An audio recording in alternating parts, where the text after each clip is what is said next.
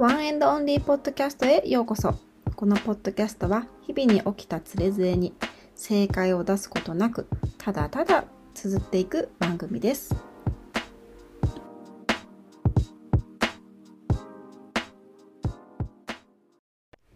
皆さん、こんにちは。こんばんは。かおるです。えー本日も多くのポッドキャストの中からワンエンドオンリーポッドキャスト選んで聞いていただきどうもありがとうございます。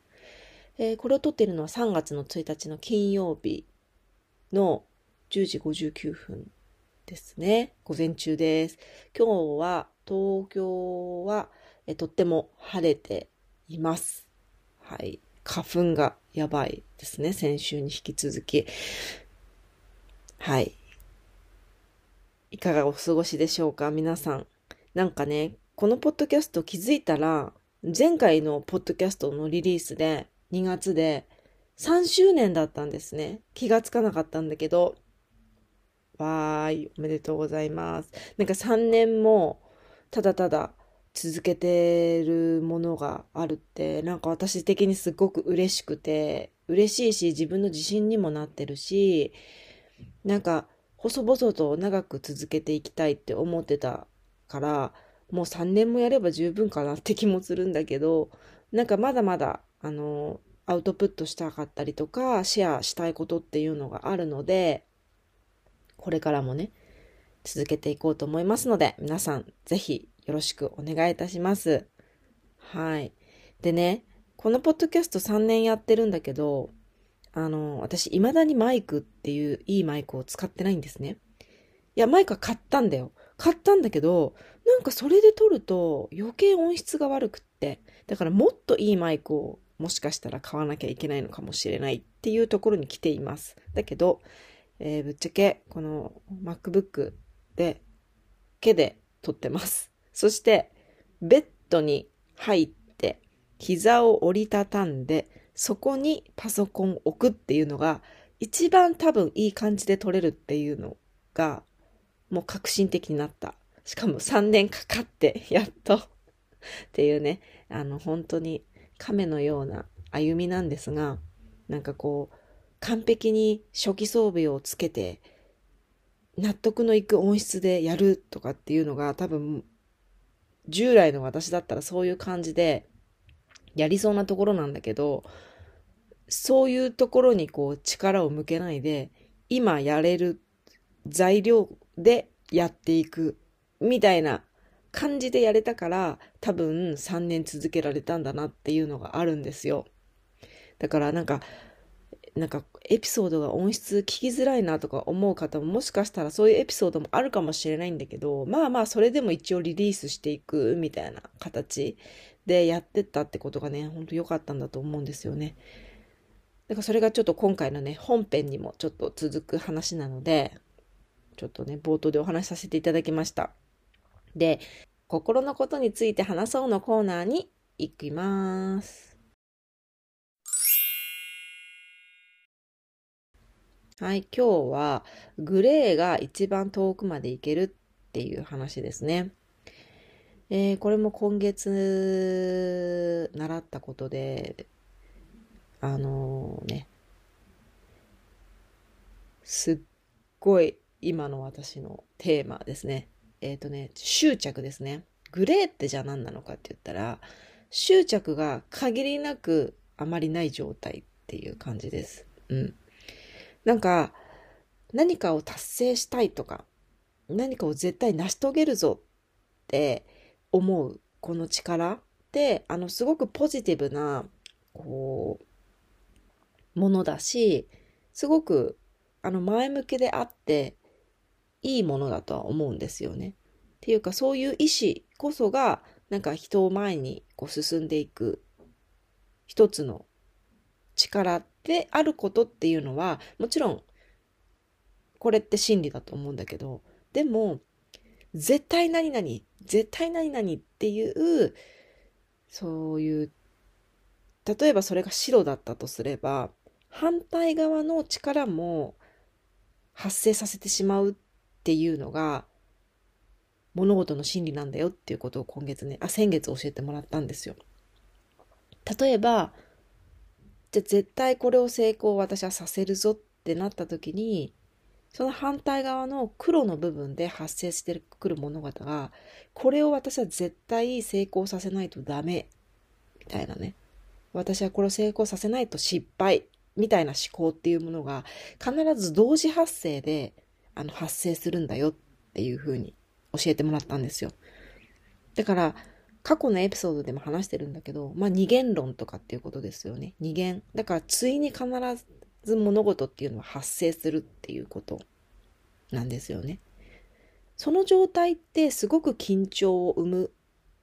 ですよね。体に。肩の力がぐっとこう入ったような状態で物事が進んでいく。ってなった時に、やっぱりそれって、えっ、ー、と、自分の心地いい状態ではないので、あまり遠くまで行けないっていうことなんですよね。だから、冒頭でも言ったんだけど、その真ん中の状態、グレーっていう状態が一番細く長く遠くまで行けるんだよっていう話なんですよ。だからこのグレーっていう状態がどういう状態かっていうと、やっぱり肩に力が入っていない状態。まあ、成し遂げたいなっていうことは、例えばあったとしたとしても、まあ、成し遂げられても、成し遂げられなかったとしても、自分は大丈夫っていう状態。だから、今目の前にできることをやっていこう。一歩一歩やっていこうっていう状態が、まあ、グレーな状態なんですよね。これってすっごく肩の力が抜けてるし、執着っていうものが限りなく、あの、すごく低い状態。ゼロにする必要はないと思うんだけど、限りなく低い状態っていうのが、あの、結果、その、やろうと思っていたことが、体が限りなく力が抜けた状態で達成することができるよっていう話を聞いたんですよ。これって、なんかね、本当私もすごいそうだなっていうふうに思うんですよ。でもこれが私が結構許せなかった部分でもあるんですよ。なんかそんな曖昧な思考でね、やって物事なんて達成できるわけないじゃん、みたいな。やるんだったら全力投球、みたいな。絶対達成するっていう気持ちでやらなきゃ、なんか自分が怠けてるような気がして、っていう、すごいこう、それこそすごい白黒思考っていうものが私の中でずっとあったんだけど、実はそうではなくて、もっと肩の力を抜いて、その成し遂げるぞっていう気持ちはもちろん大事なんだけど、その強く持てば持ちすぎるほど、やっぱり肩に力が入って、結局できなかった時に自分を責めたりとか落ち込んだりとかっていう、あの、不必要なことが発生するんだなっていうのを、やっとこの年で分かったんですよね。だから、あの、前向きな気持ちとして、成し遂げたいな、みたいなものを持つっていうものはもちろんいいんだけど、その執着がそれに変わってしまった時っていうのが、すごくこう力が入ってしまって身動きができない状態になるんだっていうことをね、今週学びました。皆さんはどうですか？なんかすごい強い執着とかあったりしますか？絶対これ成し遂げないと自分は人生でダメとか思ってることとかってありますか？うん。なんで逆にそれが絶対成し遂げないとダメって思ってるんだろう？ね。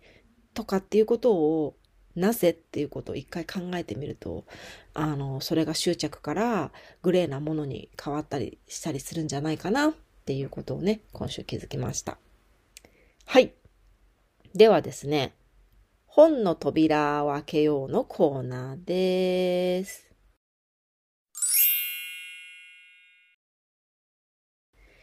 えー、今週読んでよかった本はですね、西加奈子さんの雲を探すっていう本ですね。あの、これはですね、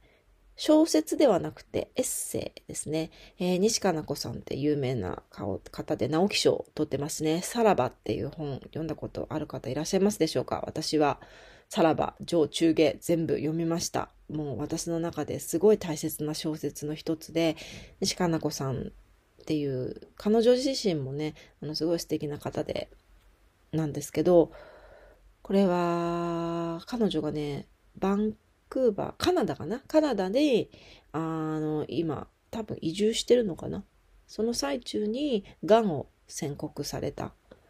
ですよね。それに対して彼女がねどうやってこうそのがんとあの向き合って打ち勝っていくかっていうのを書かれたエッセイなんですよ。なんかね、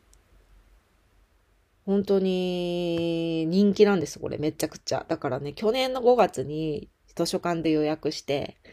やっと、もうほぼ1年だよね。1年ぐらい。10ヶ月か。10ヶ月待って、やっと予約が回ってきたタイミングで今週読んだ本になりますね。あの、本当にね、彼女ってすごく、あの、楽観的で、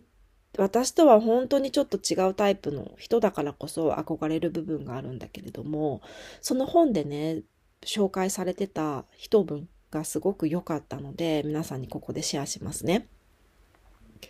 え絶望から逃れる道や方向がわからなくても、精神を広げることはできる。広げることによって、いつか絶望が耐えられるものにならないとも限らない。イーユン・リー、理由のない場所っていう感じで、あの、これは西加奈子さんが多分この闘病中に、あの、支えられた言葉っていうのがね、この本の作中で載せられてるんですけど、私もこれにね、すごい心をね、打たれました。精神を広げることはできるっていうことですよね。そう。もしかしてこの最後がすごくいいですよね。いつか絶望が耐えられるものにならないとも限らないっていう、この着地の仕方。だから絶対それで希望を見つけることができるよっていういうふうに言い切らないで、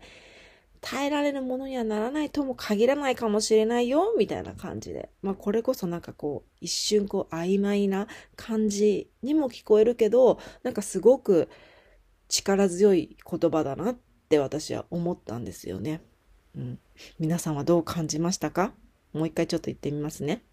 絶望から逃れる道や方向がわからなくても、精神を広げることはできる。広げることによって、いつか絶望が耐えられるものにならないとも限らないです。イーユン・リーさん、理由のない場所っていう多分本から引用されたんだと思います。はい。えー、雲を探す。ぜひぜひ、あの、すごくね、新しい死生観と向き合えるような本なので、あの、私今多分3分の1ぐらい読んでるところなんですけど、とってももういい本で、もう夢中になって読んでるので、気になる方はぜひ探してみてくださいね。はい。では今回のエピソードはここまでになります。このエピソードが面白かった、楽しかったって思う方はぜひチャンネル登録をよろしくお願いします。えー、チャンネル登録をしていただくと新しいエピソードをすぐキャッチすることができますので、ぜひぜひよろしくお願いいたします。では次のエピソードでお会いいたしましょう。じゃあね、バイバーイ。